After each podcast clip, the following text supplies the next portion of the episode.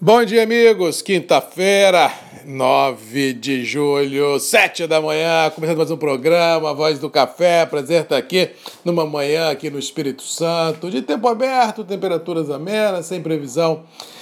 de chuva ou frio em regiões produtoras. Esse é o cenário de todo o cinturão produtivo do sudeste do Brasil. Isso é possível que caia uma chuvinha aqui, outra colar no sul da Bahia, nos municípios mais próximos ao litoral, mas assim no coração do café no Brasil, Minas Gerais, Espírito Santo, parte de São Paulo, não há assim uma previsão de chuva, não. A frente fria que sobe no mapa, causando até certo grau de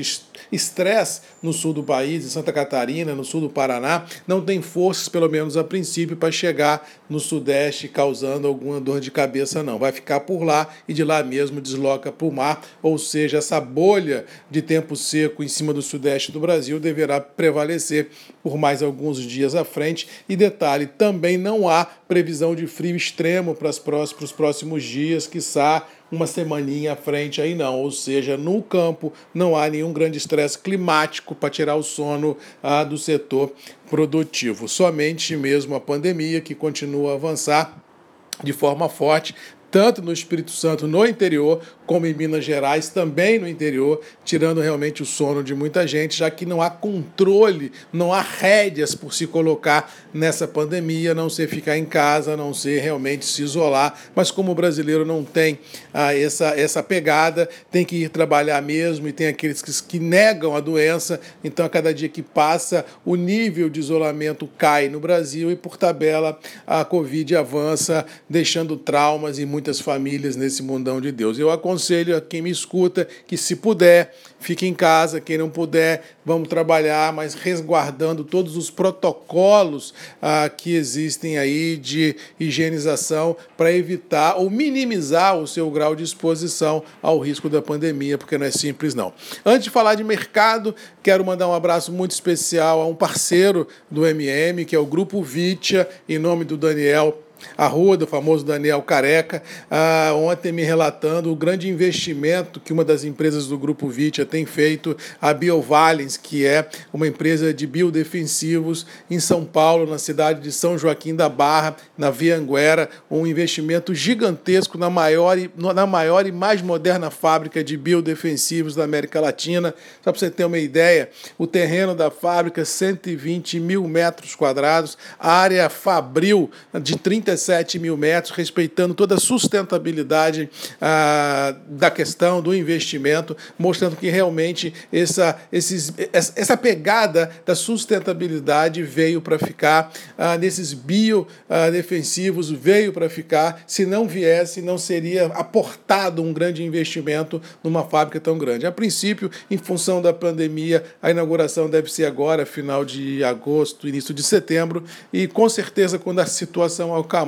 Vou fazer questão de ir lá conhecer essa, essa, esse grande investimento do Grupo Vitia na BioValens, porque eu acredito nessa pegada dos biodefensivos, porque a gente clama por um mundo sustentável, com certeza, dentro dos pilares da sustentabilidade, que passa por preço justo, que passa por uma melhor remuneração ao produtor, mas também passa por biodefensivos em suas lavouras. Aí uma pegada muito bacana. Fica aqui o relato, o abraço do Marcos Magalhães, da Voz do Café, ao Grupo VIT, ao Daniel Arruda, pelo grande investimento, nessa aposta no agro, nessa aposta realmente no, nos biodefensivos, que realmente vai mudar a cara não só do Brasil, mas desse mundão de Deus. Parabéns por investir nesse momento tão assim desafiador que o mundo passa, porque isso mostra realmente a pegada do empresário, mostra realmente que é possível se reinventar e é possível reescrever a própria história com ou sem adversidades. Parabéns, Grupo Vitia, parabéns, Daniel Arruda, famoso Daniel Careca, parceirão aqui do Marcos Magalhães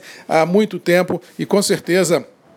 continuaremos a ser grandes parceiros nesse mundão de Deus. Falando de mercado, a semana, como diz o tu vem trabalhando dentro de um mais do mesmo muito grande, dólar, como vem falando aqui, é 5,30 com 5,40, não há um fato novo contundente que faça com que se rompa o atual intervalo mercadológico, seja do dólar, seja do mercado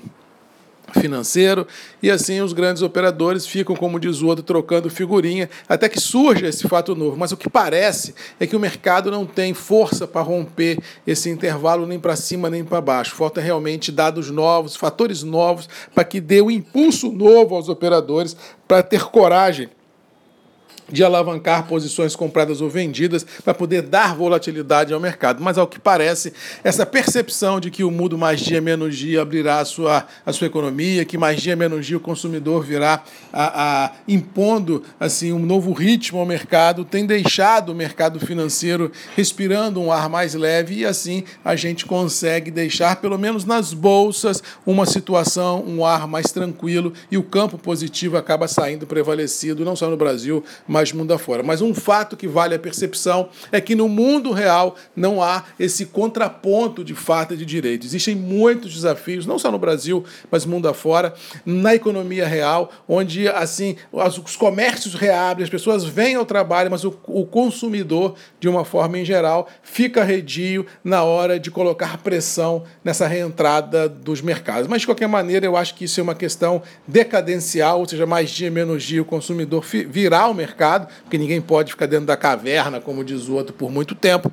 Ou seja, o mercado aposta nessa reentrada e tem gordura para queimar nessa expectativa. Ou seja, temos que esperar para que a economia real respalde esse bom humor, essa esperança do mercado financeiro, para que a gente possa aí sim ter o mercado com sustentação, com suportes para enfrentar os grandes desafios. No caso do café, dia morto, Nova York e Londres ontem operaram em estreitas margens, mas conseguiram no final dos trabalhos manter importantes suportes, indicando claramente que os grandes operadores vão consolidar esse atual intervalo até que surja também um fato novo, e mesmo porque no mercado de clima adverso no Brasil, que é o inverno inverno brasileiro, onde tudo pode acontecer, um cenário de pandemia avançando no interior, ah, em regiões produtoras de café, não é crível a gente acreditar que o, o quão pior, melhor será prevalecido. Eu acho que nesse momento de muitas perguntas e pouquíssimas respostas, a gente tem que ter um ar conservador e, por tabela, manter os atuais níveis de preços praticados, tanto a nível interno quanto a nível internacional. Eu acho que isso que vai ser a tônica dos próximos dias, o que refletirá nos preços internos do café, onde os níveis atuais dos preços em reais estão se mantendo sustentados tanto para Conilon quanto para Água. Para terminar, é o velho ditado: produtor, fica ligado, se houver janela, se houver oportunidade de travas no presente e no futurão, mesmo que esse futurão seja para 2021, 22 ou 23 com níveis interessantes, níveis que encham os seus olhos, trave alguma coisa, ponha dinheiro no bolso, crie fluxo financeiro